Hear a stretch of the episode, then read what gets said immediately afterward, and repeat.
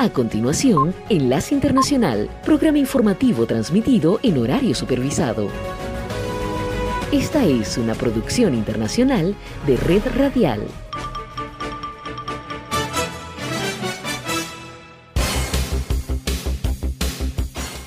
Aquí comienza Enlace Internacional. Saludos a nuestra audiencia en Caracas, Venezuela y el mundo, a través de nuestra frecuencia Sintonía 1420 AM y en Soy Ángela Montilla en la presentación. Bienvenidos.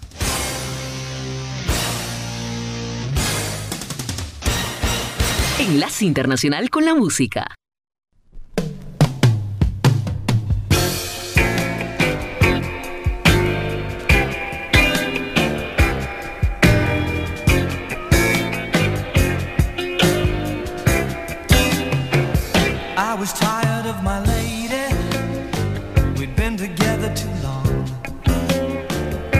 like a worn out recording of a favorite song. So while she lay there sleeping, I read the paper in bed. And in the personal columns, there was this letter I read.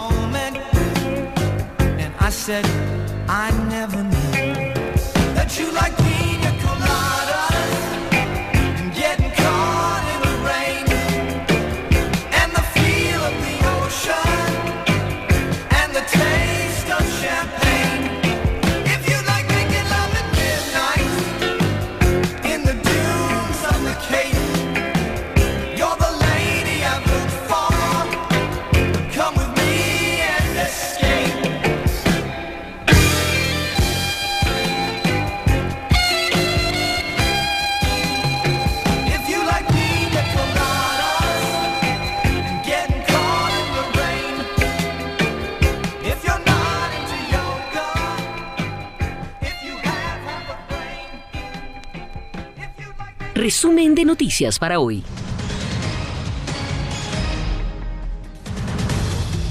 Ucrania y Rusia acuerdan crear corredores humanitarios para agilizar el éxodo de civiles. Más de un millón de refugiados ucranianos deja la primera semana de agresión rusa. Además, agencias de la ONU intensifican operaciones humanitarias para asistir a las víctimas. Y Estados Unidos sanciona a 19 oligarcas rusos y a sus familias. Enlace Internacional.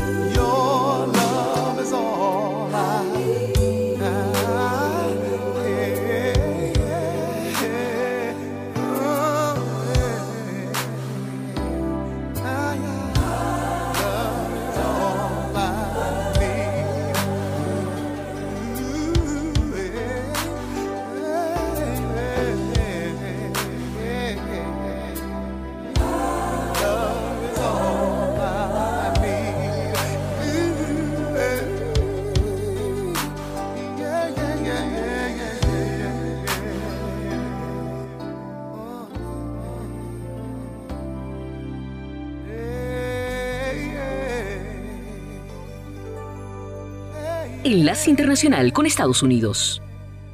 Hoy se cumple una semana desde que Rusia lanzó la invasión de Ucrania. Ocho días de cruentos combates ha dejado un saldo catastrófico. Más de un millón de personas han salido de ese país buscando refugio. Hay cientos de muertos y heridos que aún se siguen contabilizando y el mundo ya siente la subida de los precios de la energía y los alimentos.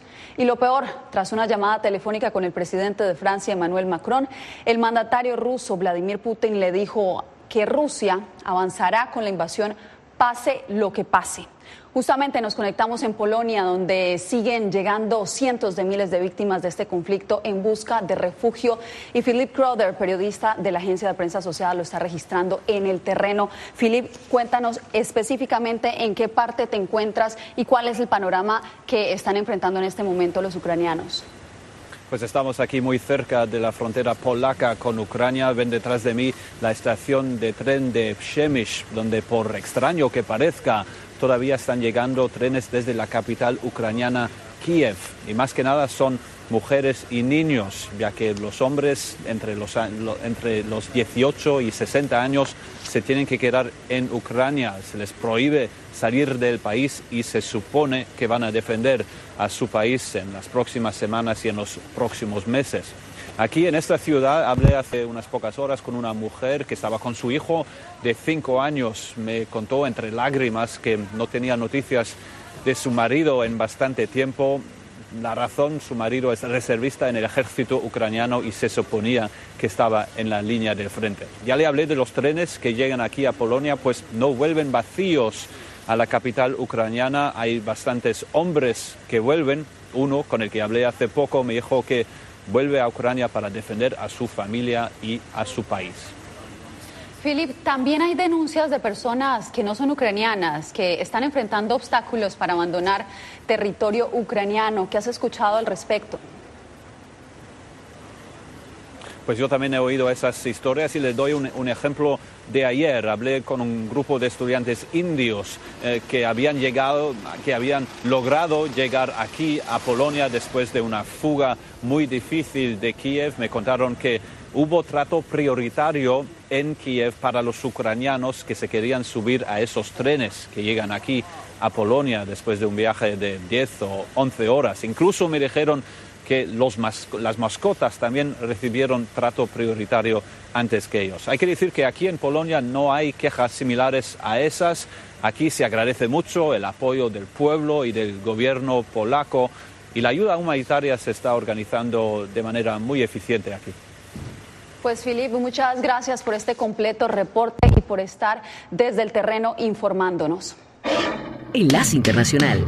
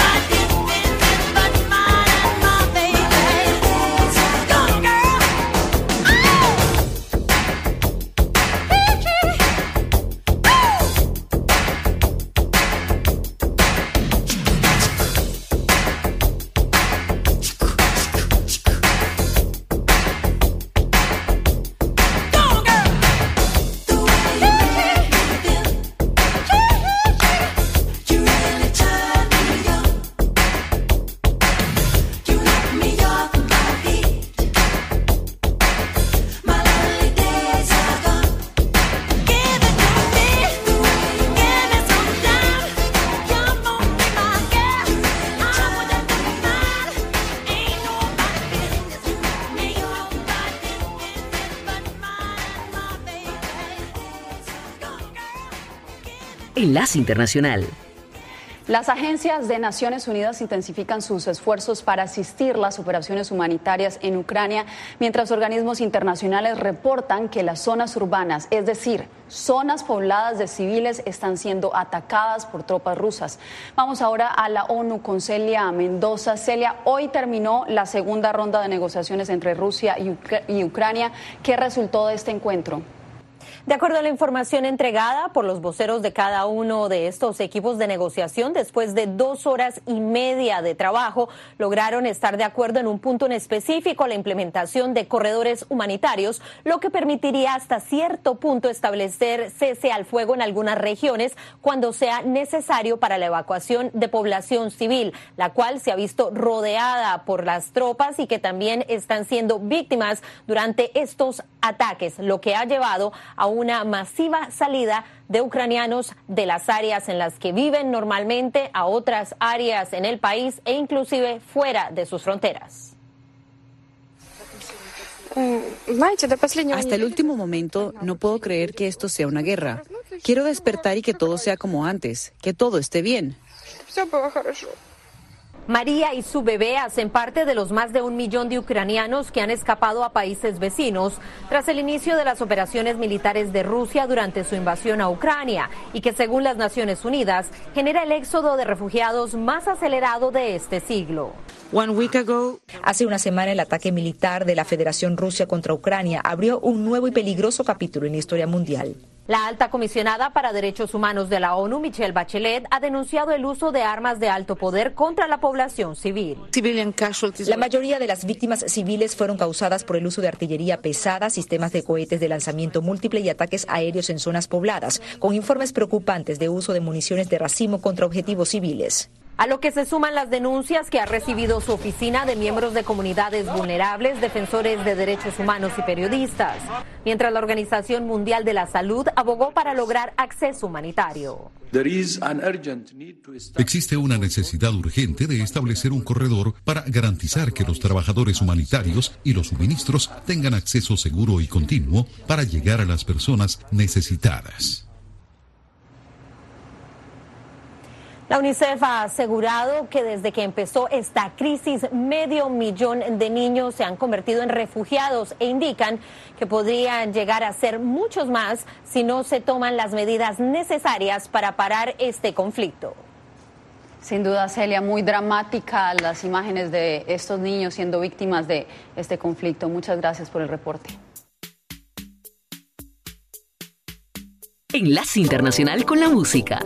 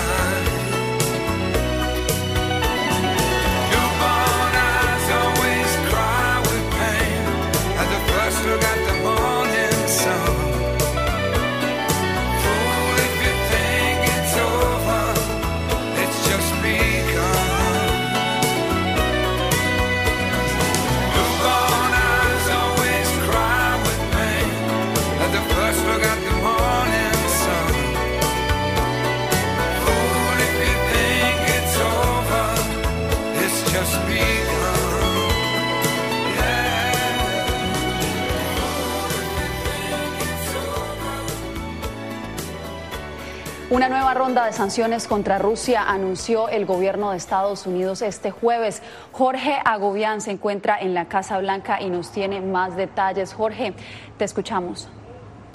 Yasmín, las sanciones están destinadas a 19 oligarcas, como llama la Casa Blanca, funcionarios cercanos del gobierno de Vladimir Putin. Durante el día de hoy, la Casa Blanca volvió a decir que el presidente Biden no tiene intención alguna de reunirse con el presidente ruso en los próximos días ni tampoco de sostener llamadas telefónicas. Al mismo tiempo, el llamado de Estados Unidos a seguir apoyando el tema humanitario en Ucrania sigue siendo tema aquí en la Casa Blanca y hoy también los servicios de inmigración de Estados Unidos aseguraron que en los próximos días no se deportarán a ucranianos que se encuentren en territorio estadounidense. Sobre las sanciones, ese es el reporte.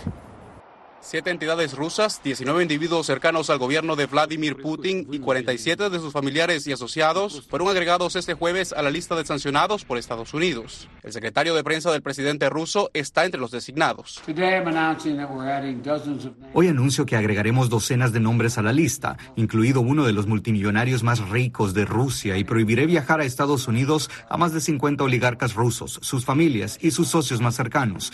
Y seguiremos apoyando al pueblo ucraniano con asistencia La Casa Blanca solicitó al Congreso 10 mil millones de dólares adicionales para Ucrania. Los fondos estarían destinados para ayuda humanitaria y defensa para el gobierno ucraniano, así como para socios de Europa Central. En el Congreso, el momento de unidad bipartidista sobre la crisis ucraniana pareciera ser propicio para una posible aprobación de la solicitud. Algunos legisladores promueven prohibir las importaciones de petróleo ruso a Estados Unidos, una medida sobre la que se mostró a favor este jueves la presidenta de la Cámara de Representantes. Estoy a favor de eso, prohibirlo, prohibir el petróleo proveniente de Rusia. El senador republicano Lindsey Graham también ha apoyado la iniciativa, pero advirtió sobre las inminentes consecuencias económicas en el mercado energético. Por otro lado, el presidente Joe Biden comunicó al Congreso durante esta misma jornada que decidió extender un decreto del año 2015 que eh, establece que Venezuela es una amenaza inusual y extraordinaria para la seguridad nacional de Estados Unidos y para la política exterior de este país. Hay que recordar que Venezuela es uno de los principales aliados de Rusia en el continente. Yasmin.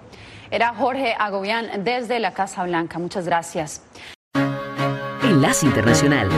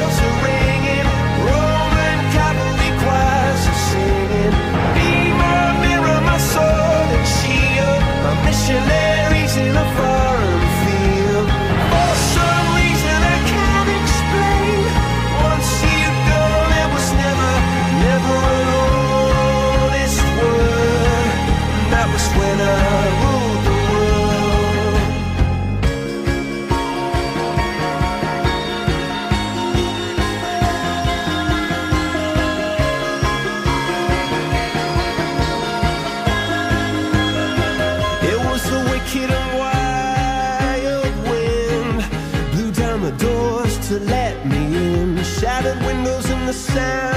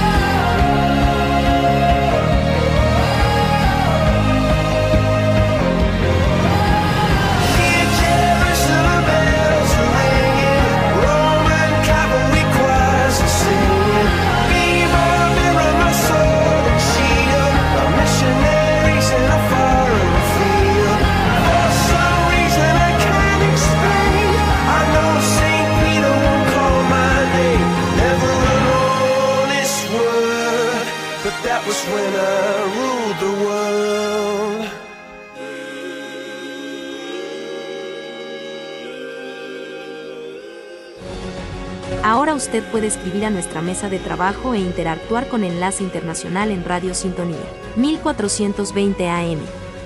Línea WhatsApp más 57 319 355 57 85 y conéctate con el programa y sus realizadores. Enlace Internacional y la Nota Económica. El conflicto en Ucrania ha impactado directamente el precio del barril de crudo que esta semana se acercó a los 120 dólares. Laura Sepúlveda nos reporta que las consecuencias trascienden fronteras y podrían terminar afectando la economía latinoamericana.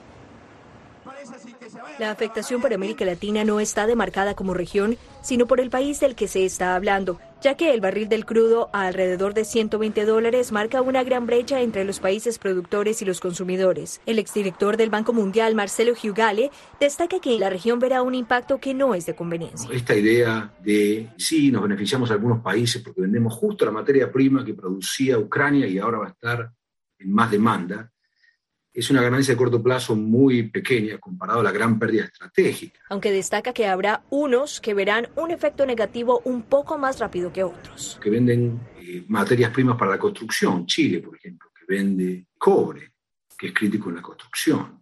¿Por qué? Porque la economía mundial se va a desacelerar un poco. La inversión en nuestra región es sin duda un pilar importante del funcionamiento económico y dada la volatilidad actual, el analista de políticas internacionales Juan Carlos Hidalgo explica cómo este impacto podríamos verlo en un corto plazo. El dinero huye a activos seguros, usualmente a bonos de gobierno, principalmente, que es lo más seguro que hay allá afuera. Entonces lo que hay es una succión de capital de todo el mundo hacia Estados Unidos. Asimismo, destaca que pese a que las situaciones económicas se están tensando, no se prevé una reducción del envío de las divisas, una transacción importante especialmente desde Estados Unidos a países latinoamericanos.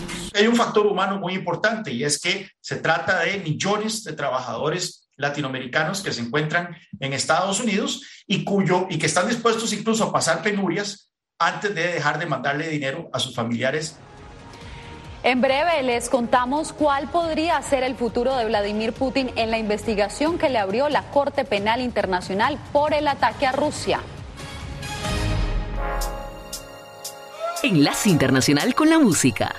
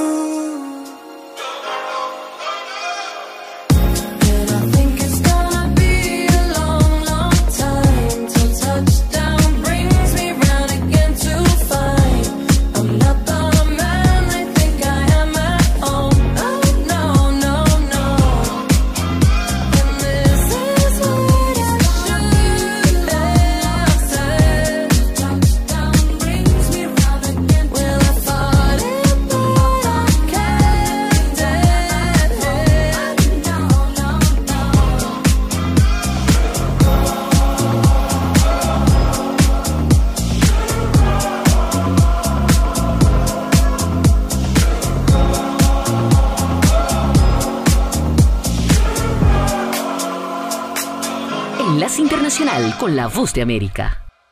Pese al inminente apoyo de la mayoría de los países miembros de la ONU para sancionar a Rusia, exigir indemnización y cese inmediato a las hostilidades en Ucrania, la comunidad internacional solo crearía un daño a la imagen de Rusia que no reconoce la jurisprudencia de esta Corte de Justicia, según el analista Giovanni Y Vicente. bueno, pues en todo este tiempo han sido muy pocas las sentencias firmes que han tenido realmente una ejecución en los países, porque si no cuentan con sistemas institucionales fuertes, si no cuentan con separación de poderes esos países, bueno, pues, pues la cooperación para la ejecución de estas sentencias es muy mínima. Paralela a esta resolución de la ONU, el fiscal de la Corte Penal Internacional anunció que iniciará investigación a individuos, jefes y comandantes de Rusia por crímenes de guerra en Ucrania, que desde el 2014 aceptó la jurisdicción de esta Corte, una movida directa contra Vladimir Putin y su cúspide de guerra. Esa corte entonces tiene la autoridad de arrestar a las personas en, en- en la mayoría de países del mundo, traerlos a justicia y, y sentenciarlos a una cárcel. Así que hay, hay consecuencias serias, pero no son inmediatas. La investigación es necesaria para reparar a las víctimas de esta guerra, según Elena Olea, experta en derechos humanos, aunque admite que para castigar también se necesita la cooperación de Rusia. Y ese no sería sin, eh, un desafío menor, eso sería un gran obstáculo eh, si Rusia resuelve proteger a, los, a sus comandantes. Diva Lizette Cash, Voz de América, Washington.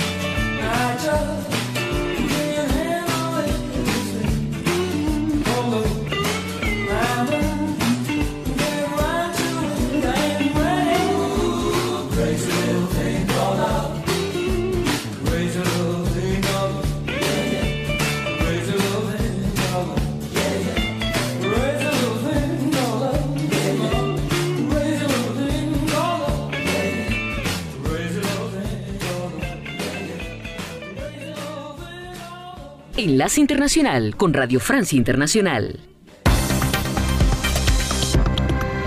Carmele Gallubo. Las tropas rusas controlan la zona que alberga la central nuclear ucraniana de Zaporilla, la mayor de Europa. Los ataques provocaron un incendio en un edificio adyacente a la central, pero no se ha detectado fuga radioactiva. Aquí en Francia, Emmanuel Macron entra en campaña electoral con la guerra en Ucrania como telón de fondo. Su protagonismo diplomático afianza su posición de cara a la elección presidencial de abril próximo. Y Argentina pacta un acuerdo con el Fondo Monetario Internacional para refinanciar su deuda con ese organismo por 45 mil millones de dólares. Ese nuevo convenio debe ser aprobado ahora por el Congreso. Noticias NRF y las tropas rusas han tomado el territorio que alberga la central nuclear de Zaporilla en Ucrania, blanco de bombardeos esta pasada noche que provocaron un incendio en uno de los edificios colindantes con esa central que, como les decíamos, es la mayor de Europa. No se ha detectado, sin embargo, ninguna fuga radioactiva. Para dar cuenta de ese nuevo episodio en esta guerra que provoca cierta alarma, está con nosotros en este estudio Natalia Olivares. Buenos días, Natalia. ¿Qué se sabe de esa ofensiva contra ese sector nuclear. Buenos días, Carmele. Bueno, según las autoridades ucranianas, los disparos rusos contra la central Zaporilla provocaron el incendio de uno de los edificios que cuenta con un laboratorio y donde se realizan las formaciones.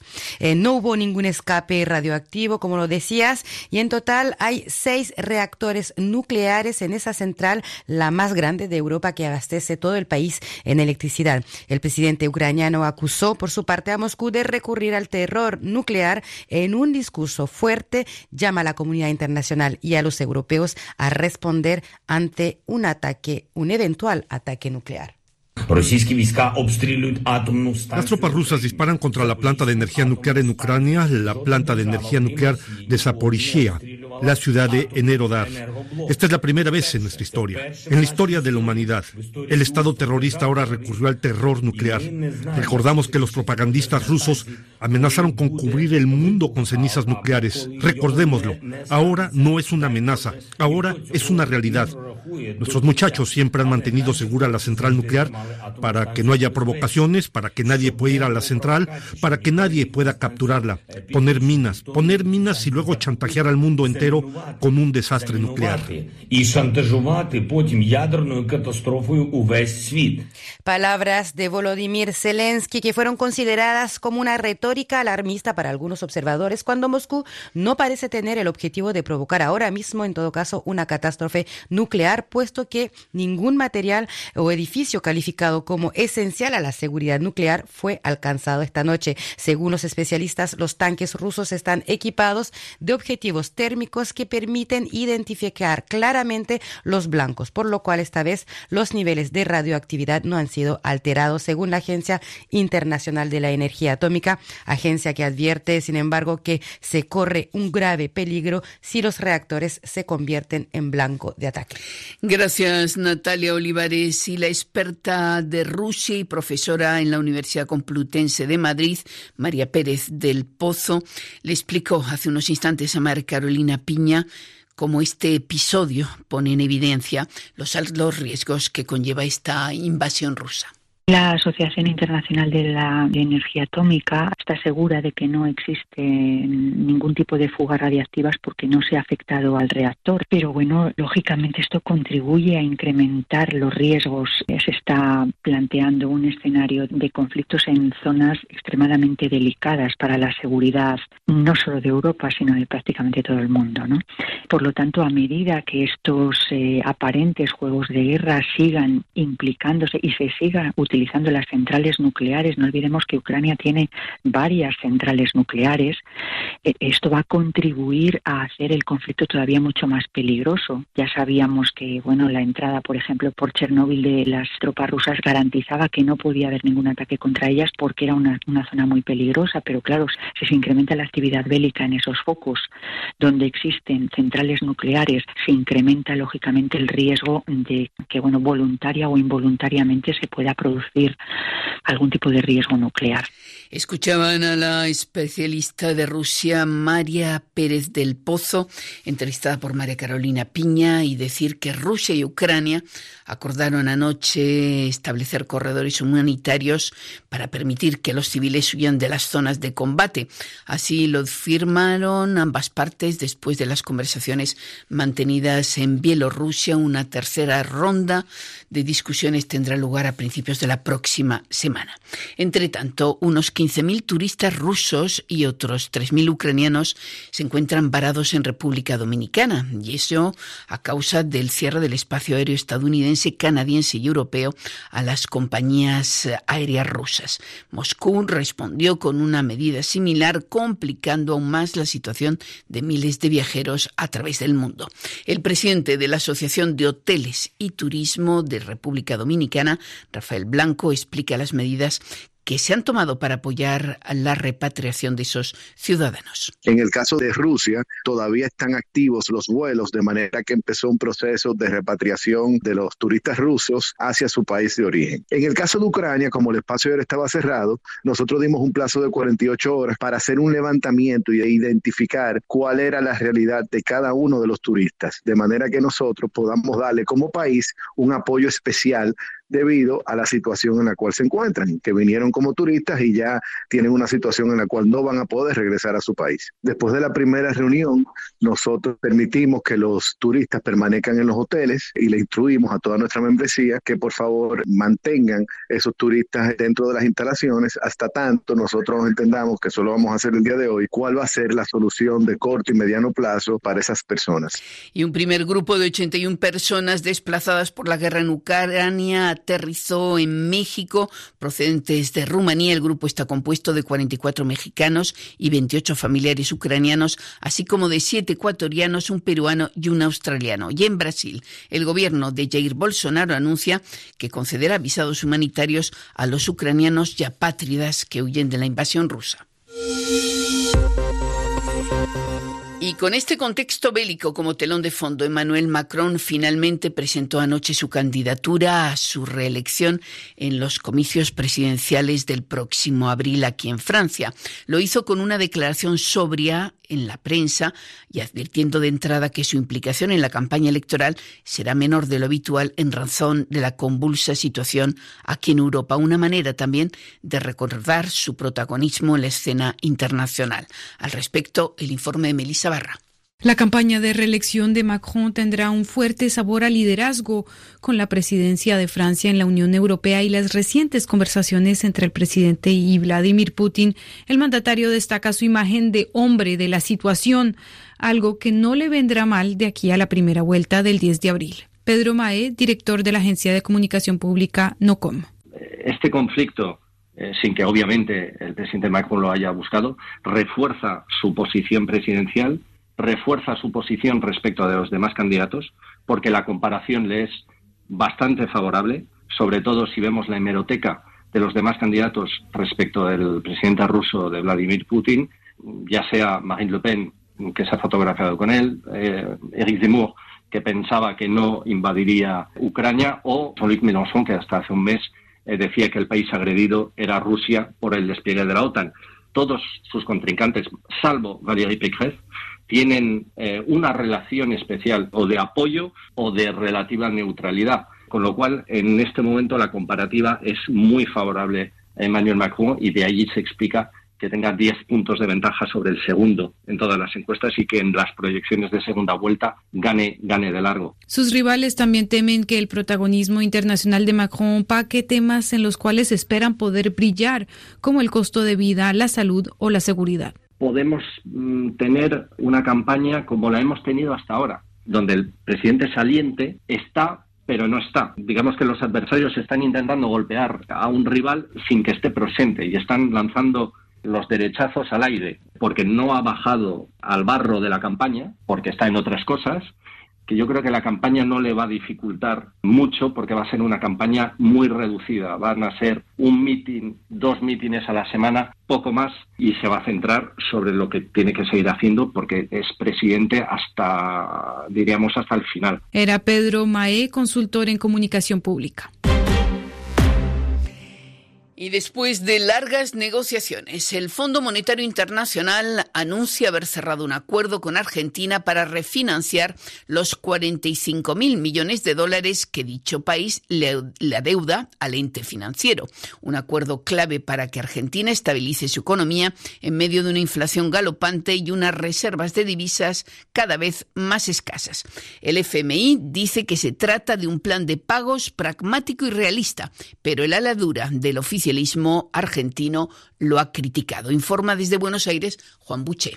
Como lo había dado a entender Alberto Fernández ante la Asamblea Legislativa el primero de marzo, solo faltaban algunos detalles técnicos para cerrar el acuerdo. Después de contactos directos este martes entre la directora del FMI, Cristalina Georgieva, el presidente Fernández y el ministro de Economía, Martín Guzmán, todo quedó solucionado. Es así que se pudo anunciar 24 horas más tarde la firma de un acuerdo de facilidades extendidas por el cual el fondo le permite a la Argentina refinanciar la deuda de 45 mil millones de dólares heredada del gobierno de Mauricio Macri. Como se dijo, es un acuerdo light. La reducción del déficit fiscal será gradual y no habrá pagos netos al fondo antes de 2026. Según Fernández, el acuerdo no implica un ajuste, lo que está por verse, ya que hay un compromiso de reducción de los subsidios a la energía y al transporte que habrá que financiar. Supuestamente no se verán afectadas las clases media, baja y baja. Lo más interesante quizás es que se propone una importante reducción de la emisión monetaria con el fin de luchar contra la inflación. Se espera que el Congreso apruebe el acuerdo, pese a la abstención de la aladura del oficialismo, que responde a la vicepresidenta Cristina Kirchner, y de los halcones de la oposición. Buenos Aires, Juan Bouchet, Radio Francia Internacional. Y en un documento presentado ante la justicia en Estados Unidos, la Comisión de Mayoría Demócrata en el Congreso que investiga el asalto al Capitolio en enero del año pasado considera que el expresidente Donald Trump intentó engañar a la ciudadanía para revertir así el resultado de las elecciones.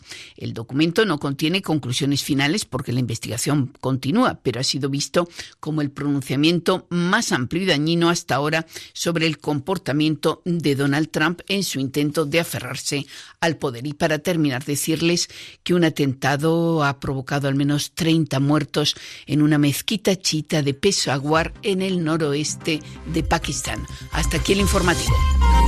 Enlace Internacional.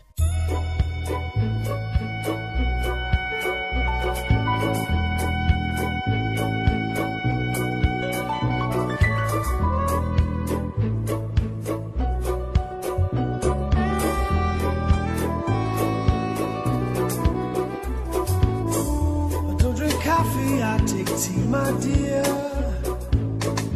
Like my toast on one side. You can hear it in my accent when I talk. I'm an Englishman in New York. See me walking down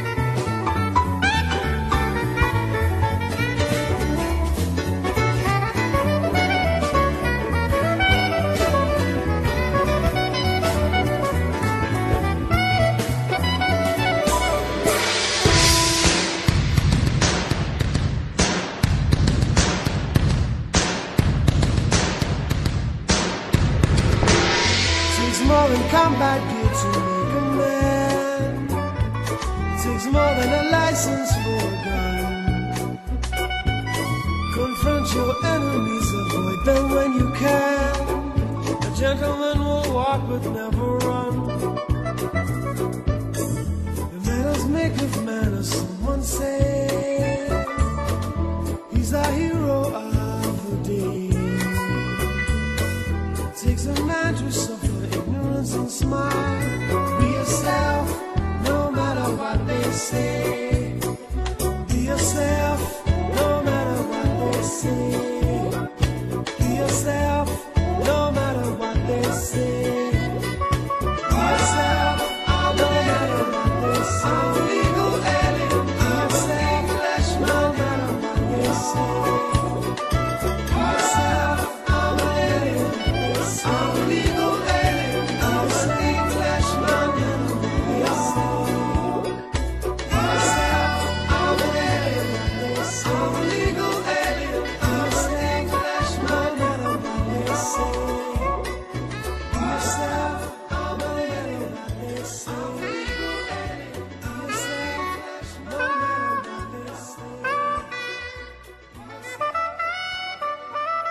Sintonía 1420 AM y Red Radial presentaron Enlace Internacional. Enlace Internacional, síganos en Twitter con arroba cdncol y en internet www.redradial.co. Este programa también puede escucharse como podcast en Spotify, Apple Podcast, Google Podcast o en nuestra página web www.redradial.co. Búscanos en tu plataforma preferida de podcast como Red Radial.